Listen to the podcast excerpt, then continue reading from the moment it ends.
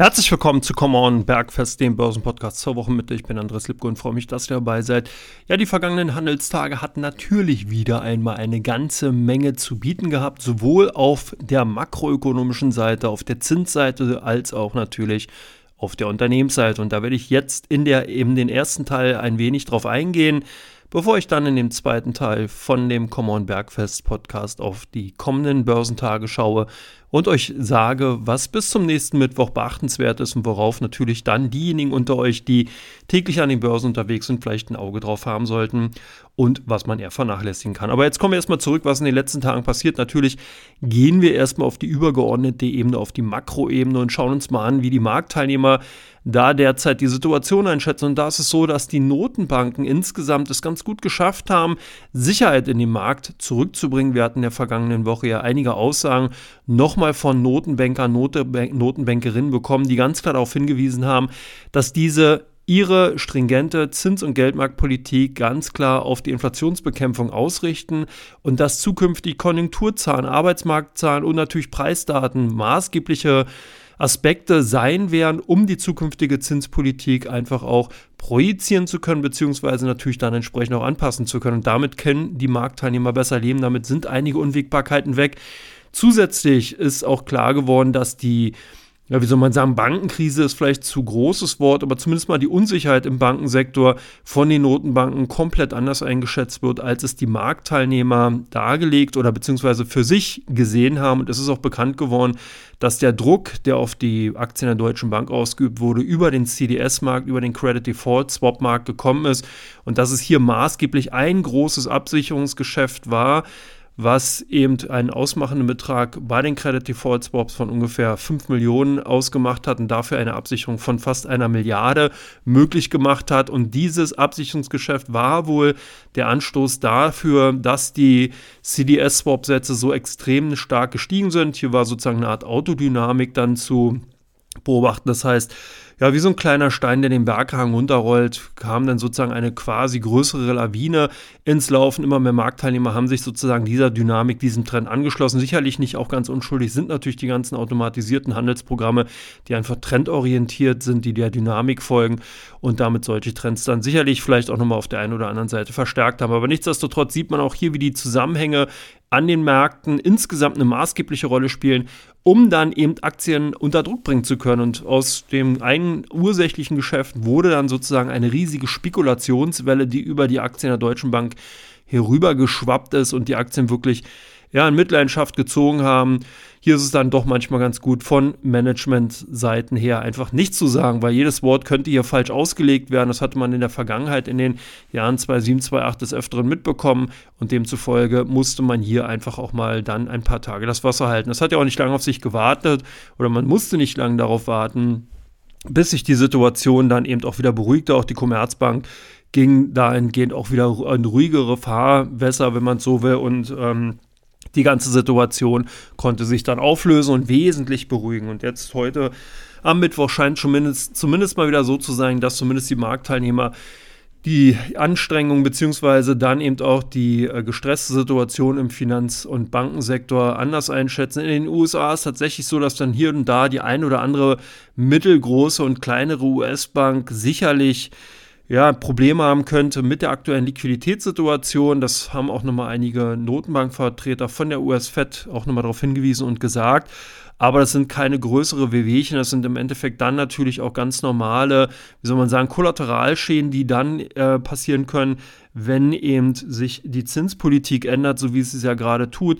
Da können dann eben doch einige Institute nicht mithalten. Charles Schwab auch immer wieder im Visier von vielen Marktteilnehmern der Finanzkonzerne in den USA ja groß geworden in der Zeit der Nullzinspolitik. Also hier äh, hat man eben gesehen, dass in den letzten Jahren hier das Institut wirklich sehr, sehr viele Geschäfte, Geschäftsbereiche aufgebaut hat, die eben unter dem normalen Zinsumfeld drei bis fünf Prozent, wie wir es jetzt sehen, dann doch eher fraglich sind und sich natürlich dann sicherlich der ein oder anderen Überprüfung stellen müssen. Demzufolge also die Aktien von Charles Schwab dahingehend in den USA in den letzten Tagen auch des Öfteren immer wieder unter Druck gewesen, immer wieder in den Schlagzeilen, aber nicht etwa so, dass man jetzt sagen muss, hier brennt Lichterloh, sondern wirklich eher die Tatsache, dass dann eben hier einige Geschäftsbereiche einfach eben durch den neuen risikolosen Zins, der sich durch die Staatsanleihen darstellt, einfach in Frage gestellt werden sollten.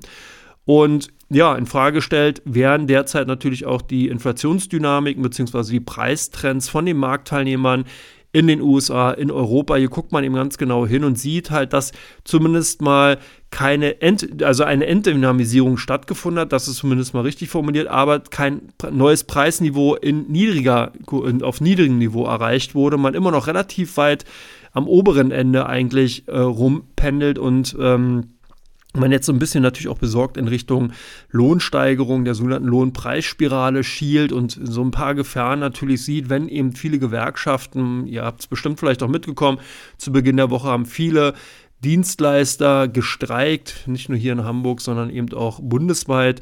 Bei der Bahn waren viele Angestellte im in den Streik eingetreten und das führte dann natürlich dazu, dass es eben ja, einmal nochmal klar wurde, dass das sicherlich nicht unbegründet ist, dass man eben hier natürlich auf der Seite der Arbeitnehmer mit Fug und Recht äh, natürlich sich eine höhere Löhne- und äh, Gehaltserhöhung einfordert. Auf der anderen Seite, dass natürlich auch nicht spurlos, bleib spurlos bleiben wird bei den Unternehmen, bei den Dienstleistern, die dann entsprechend ihre Preise anpassen. Und wer jetzt schon durch die Supermärkte mal geht und einkaufen geht, beziehungsweise sich generell mal so die, ja, ich sag mal eher die äh, Konsumartikel des täglichen Bedarfs, ich rede jetzt hier nicht von Elektroartikeln oder irgendwelchen Textilien, die eine Tendenz, eine Tendenz zum deflationären Dasein haben, sondern wirklich von den Grundbedürfnismitteln, Lebensmitteln und so weiter ansieht, der sieht also auch schon, dass diese schon ähm, vom Preisniveau her wesentlich teurer sind als noch vor einem Jahr. Und wenn jetzt sozusagen zusätzlich dann nochmal zu dieser Entwicklung die Löhne und Gehälter insgesamt auch nochmal steigen und das eben durch die Breite, durch die Sektoren weg, dann kann das natürlich auch einen nachhaltigen Effekt einfach haben, dass die Inflation dahingehend dann eben von diesem hohen Niveau tatsächlich nicht mehr runterkommt. Das ist jetzt kein, nicht die, den schwarzen Peter in Richtung der Arbeitnehmer geschoben, das wäre vollkommen falsch an dieser Stelle, sondern wirklich eher der Hinweis darauf, dass natürlich die Gesamtheit, also dieser der Akkumulationseffekt, der daraus eintritt, wenn eben ganz, ganz viele kleine Ereignisse zusammenkommen, dass man denn hier auf einmal ein Cluster hat, was eben diesen Effekt auslösen kann, dass man das im Auge behalten sollte. In den USA ist eine andere Situation, da haben wir einen sehr, sehr robusten und sehr engen Arbeitsmarkt, obwohl sehr, sehr viele Fachkräfte ja von den großen Technologiekonzernen freigesetzt werden, werden die sozusagen sofort absorbiert. Der Arbeitsmarkt sucht händeringend diese Arbeitskräfte, saugt sie dann auf, sodass man hier eigentlich auch bei den letzten Arbeitsmarktzahlen, die man aus den USA gesehen hat, kaum wesentliche ja, Lockerungen gesehen hat oder wesentlich mehr Erstanträge auf Arbeitslosenhilfe. Ganz im Gegenteil, hier lagen diese doch teilweise noch unter dem Niveau. Also man sieht eine sehr robuste Situation. Da können sich einige Marktteilnehmer mit ganz gut ähm, abfinden, weil man eben jetzt die Situation sieht, ja, die Konjunktur ist so robust, dass hier diese Tendenzen weggenommen werden können, weggesteckt werden können. Also die Nehmerqualitäten von der Konjunktur in den USA sind entsprechend groß, dass also zumindest mal das erste oder der erste Schreckmoment weg ist. Also es hat sich so eine leichte Entspannung zumindest mal an der ich will mal eher sagen, Zinssorgenfront dargelegt und eingestellt. Die Zinsangst bleibt natürlich. Die Notenbanker sind nicht müde, immer wieder darauf hinzuweisen, dass man, wenn es nötig ist, die Zinsen noch wesentlich länger anhalten wird. Dahingehend sind zumindest mal auch die eher weiteren Fantasien eingeschränkt und eliminiert worden, die darauf hinwirkten, dass man vielleicht zum Ende des Jahres mit ersten Zinssenkungen wieder rechnen kann. Das würde ich auch nicht unterschreiben. Ich glaube, dass wir tatsächlich bis 2025 eher ein höheres Zinsniveau sehen als ein niedriges. Und ich glaube, wenn, werden wir auf diesem Niveau bleiben. Eine Zinssenkung könnte ich zumindest mal vom aktuellen Stand her nicht rechtfertigen, würde es auch gar nicht sehen, warum die überhaupt notwendig wäre dahingehend. Also von daher sollte man hier auch die Kirche im Dorf lassen. Es ist also auch mal ganz spannend zu sehen, wie immer wieder auch hier Marktteilnehmer natürlich, die sich vielleicht schon als Senior äh, selber bezeichnen, entsprechend dann fünf oder sieben Jahre äh, entsprechende Positionen innehaben, äh, doch noch nicht so richtig den Überblick haben, weil man eben dafür doch schon etwas länger dabei sein sollte und musste, um eben vor 2.7, 2.8 eben die Zeit noch, noch mitzuerleben, um zu sehen, was eben wirklich das normale, in Anführungsstrichen normale Zinsniveau eigentlich ist. Also auch ganz spannend, wie selbst so ein langer Zeitraum eben für einen Denkrichtungswechsel sorgen muss, gesorgt hat und dass eben doch hier so eine Seniorität, die eben bei vielen Bankern, die vielleicht schon seit über 20 Jahren dabei sind, eben gar nicht mal so nutzlos ist.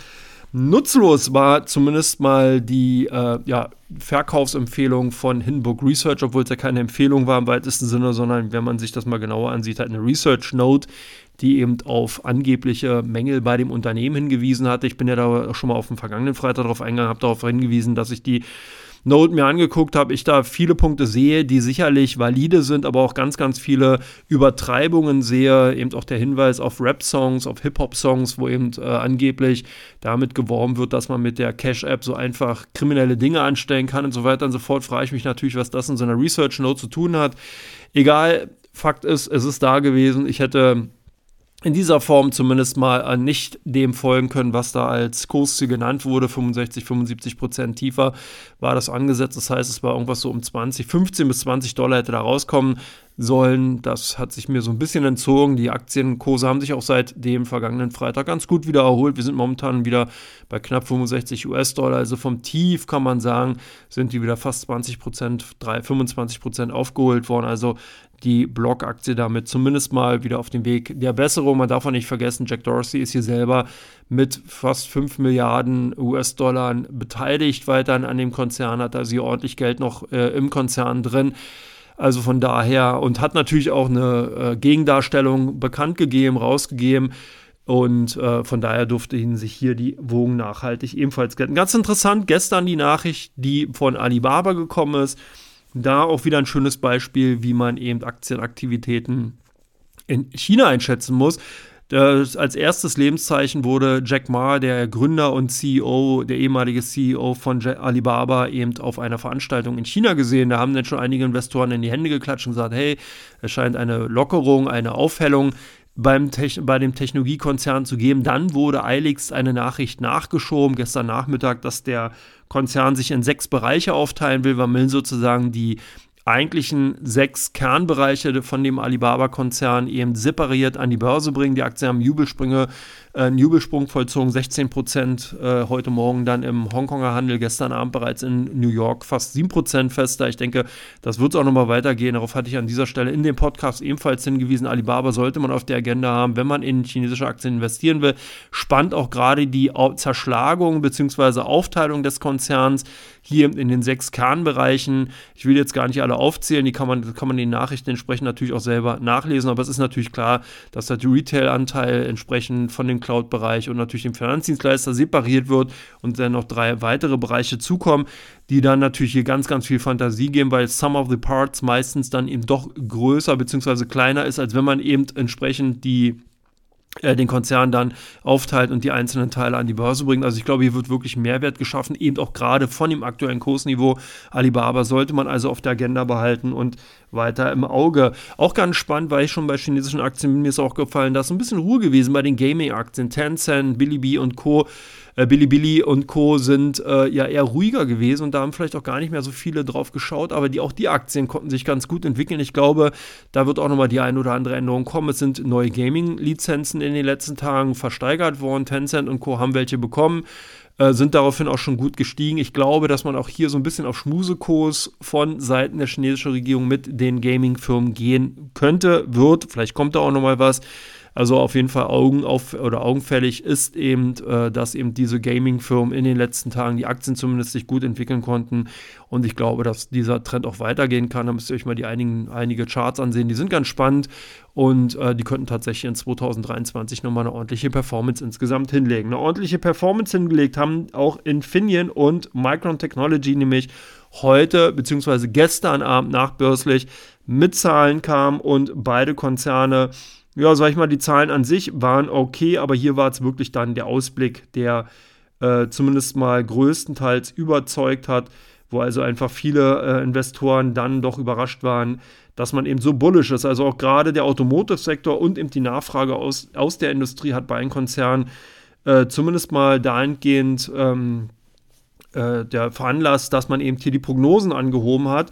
Die Zahlen an sich bei Micron Technology waren jetzt nicht wirklich das Gelbe vom Ei, aber zumindest mal die Aussichten nicht schlecht und haben eben insgesamt den gesamten Sektor angezogen. Also wir haben hier gesehen, dass die ST Microelectronics um gut 5% zulegen konnten, AMS die Schweizer AMS um gut 3,5% auch die anderen Spezialanlagenbauer wie zum Beispiel Eichstrom und ASML beziehungsweise ASMI ebenfalls gut im Plus. Also der Chipsektor, Halbleitersektor scheint wieder on vogue zu sein. Auch an dieser Stelle bereits vor äh, einigen Monaten, ich glaube, das war sogar schon letzten Jahres eben darauf hingewiesen, dass der Schweinezyklus eben so langsam eben äh, jetzt zumindest wieder mal Gas ne aufnehmen könnte, dass also praktisch dieses abrupte Ausbremsen durch den Überkapazitäten, durch die Lagerbestände sich dann eben jetzt umkehren könnte, eben zum neuen, zum ersten Quartal eben eine auf jeden Fall spürbare und sichtbare Aufbesserung eben in den Konzernen oder bei den Konzernen in dem Sektor zu sehen sein wird und das hat den Aktien zumindest mal geholfen.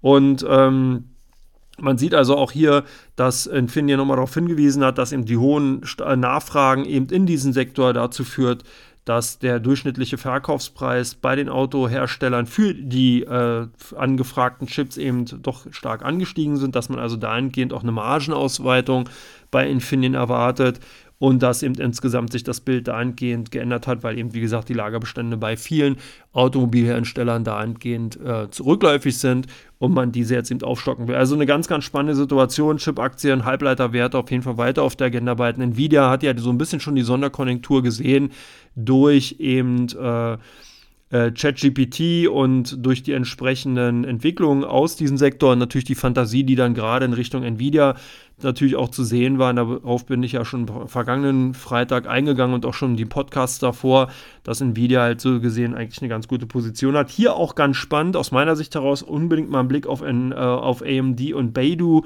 äh, werfen. Beidou ist nämlich auch so ein kleiner, eine kleine AMD, wenn man so will. Die haben eine kleine Startup bzw. eine kleine ähm, Chip-Design-Beteiligung. Und äh, die haben vor, ebenfalls äh, in den Bereich der KI-AI-Chips einzusteigen, der Entwicklung und entsprechend dort ein bisschen Gas zu geben. Also Beidou unbedingt, auch wenn man in chinesischen Aktien unterwegs sein will, auf der Agenda behalten. Ja, Bankenkrise hatte ich schon angesprochen. Hier muss ich natürlich nochmal auf Credit Suisse und UBS eingehen. Da wird es auch nicht müde äh, zu sehen, was da so los ist. Credit Suisse hat heute eine Anschuldigung bekommen, dass angeblich die Bank seit Jahren nach einem Whistleblower aus dem Konzern amerikanischen Kunden geholfen haben sollte, Steuergelder zu hinterziehen. Harte Ankündigung sollte das so kommen, hat sich UBS hier wohl nächste rechtliche Probleme reingeholt. Entschuldigung, dass ich hier so ein bisschen schmunzeln muss, aber es ist halt wirklich immer wieder interessant, dass genau diese Whistleblower und dass die Anschuldigungen dann hochkommen, wenn eben wahrscheinlich dieser vermeintliche Whistleblower nicht mehr in dem Konzern angestellt ist. Dann scheint so dem einen oder anderen der Bußgang äh, doch wichtiger zu sein, als zumindest mal die Loyalität, die man zum Arbeitgeber hatte. Und anscheinend scheint der oder diejenige, die ja dann eben auch als Whistleblower aufgetreten ist, da ja auch nicht ganz untätig selber gewesen zu sein. Also von daher gut. Also Credit Suisse jetzt hier harte Anschuldigungen, zumindest mal sollte das so kommen, könnte sich wahrscheinlich UBS Credit Suisse auf einige ja, dramatische Strafzahlungen einstellen. Das wird auf jeden Fall mal spannend. Ich denke, der nächste Rechtsstreit ist damit vorprogrammiert. UBS hatte sich auch einen ehemaligen CEO wieder zurückgeholt, ähm, und will damit ähm, im Endeffekt die Position, die in der sich UBS momentan durch die Übernahme äh, mit Credit Suisse befindet, entsprechend untermauern und äh, hier halt eine bessere einen erfahrenen Manager wieder zurückholen, äh, der eben ähm, dahingehend natürlich Erfahrung hat, so einen großen Konzern, so einen großen Finanzkonzern entsprechend leiten zu können und damit auch natürlich das Vertrauen bei den Investoren wieder gewinnen will, um natürlich auch zu zeigen, hey, hier, wir haben hier einen erfahrenen Mann, der mit Integration von solchen großen Brocken einfach Erfahrung hat,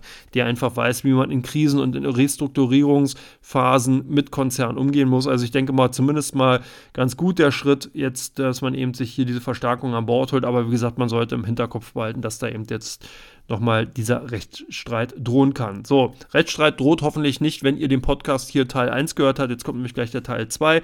Da mache ich mal ein bisschen den Vorausgucker und wir gucken uns dann natürlich auch an, worauf nächste Woche in den nächsten Tagen geachtet werden sollte, von Unternehmensseiten und natürlich auch von der makroökonomischen Seite. Bis gleich, macht's gut. Jodele.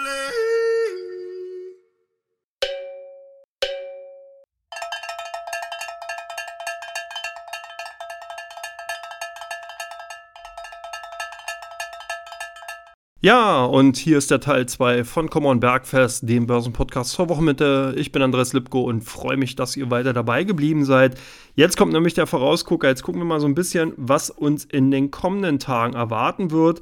Und da wird insbesondere in dieser Woche die Berichtssaison bei den Unternehmen weitergehen. Und das ist ganz spannend, das ist ein bisschen in den Hintergrund gerückt. Viele Marktteilnehmer haben eigentlich eher auf die makroökonomische Ebene geguckt, haben sie also die Konjunkturdaten, die Preisdaten angesehen, haben auf die Äußerungen der Notenbanker geguckt.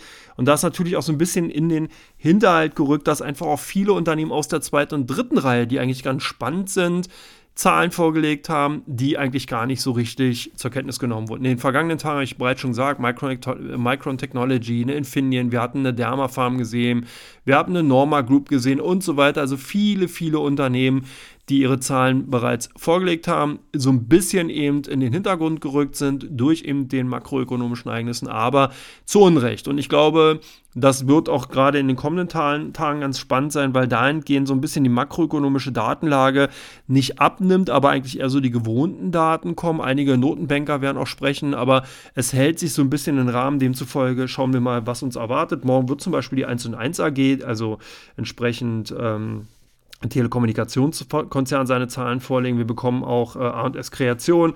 Wir bekommen eine ADEX, eine Adesso. Wir bekommen eine Bank of China, ganz spannend, die ihre Zahlen vorlegt. Wir bekommen eine Basler, eine BayWa und eine Cancom, die die Zahlen vorlegen werden. Eine CW Stiftung, also CW Color, die ebenfalls die Bücher öffnet. Eine Eckert und Ziegler. Wir bekommen die Gramma AG, die ihre Zahlen vorlegt, Home24, Immofinanz, der österreichische Konzern. Wir bekommen eine Init Innovation, Contron, Manz AG, also wie schon gesagt, sehr, sehr viele Unternehmen eher aus der zweiten und dritten Reihe.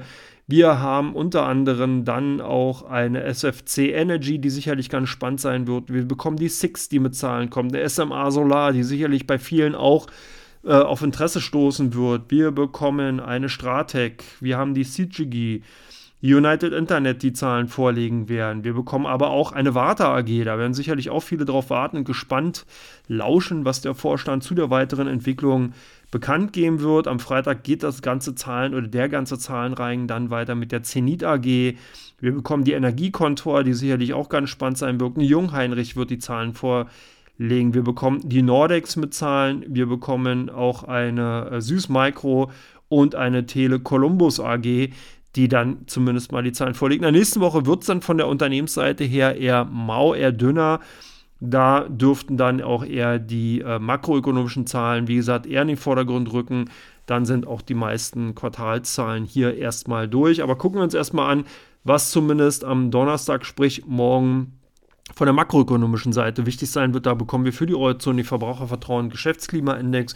Wir bekommen natürlich morgen 14.30 Uhr aus den USA die Erstanträge Arbeitslosenunterstützung die Kernausgaben für den persönlichen Konsum und Bruttoinlandsprodukt für persönliche Konsumausgaben äh, kommen ebenfalls rein. Dann gibt es an Freitag ganz spannend aus Asien einige interessante Daten. Wir bekommen zum Beispiel aus Japan Tokyo CPI.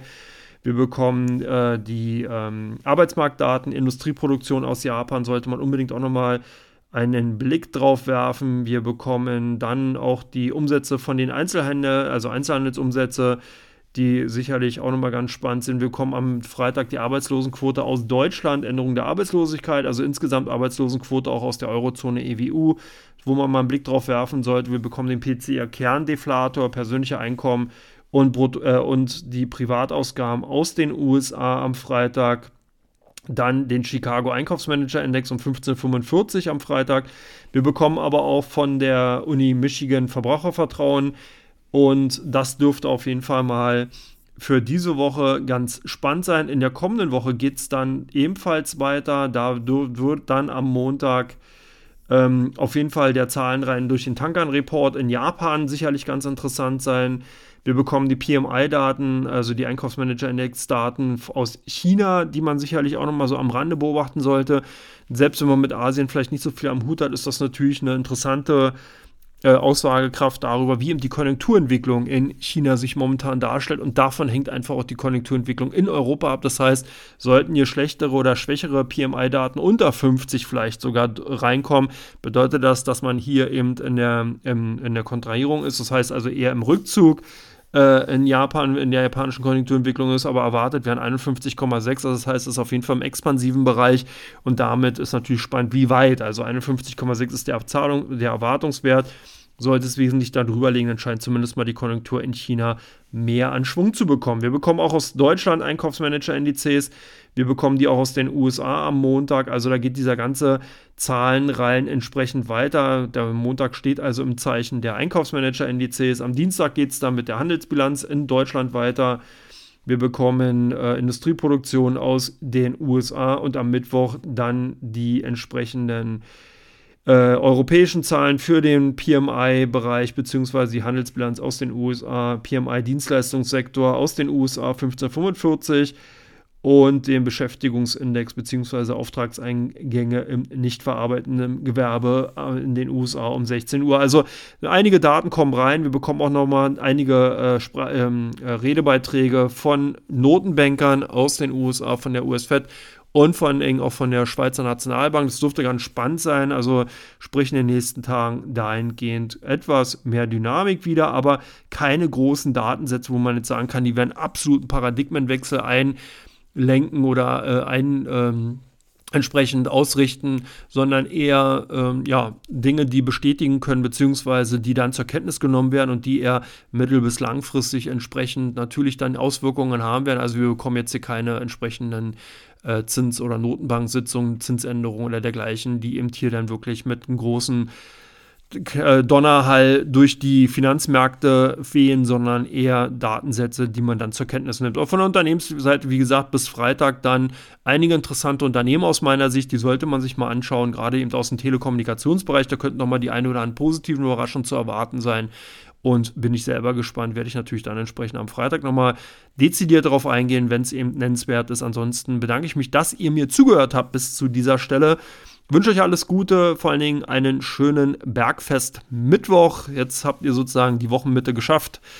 Und es sind nur noch zwei Tage, der kleine Freitag, morgen der große Freitag am Freitag und dann ist auch schon das Wochenende. Ich denke, Darauf freuen sich natürlich alle schon. Ansonsten wünsche ich euch alles Gute, viel Spaß und bis Freitag dann wieder bei dem Podcast, beziehungsweise, wenn ihr es nicht erwarten könnt, könnt ihr natürlich auch mal bei meinem YouTube-Kanal vorbeischauen und da gibt es nämlich dann zumindest mal in dieser Woche die Starts in den Tag morgen. Ansonsten alles Gute, bis dann, macht's gut, ciao, ciao.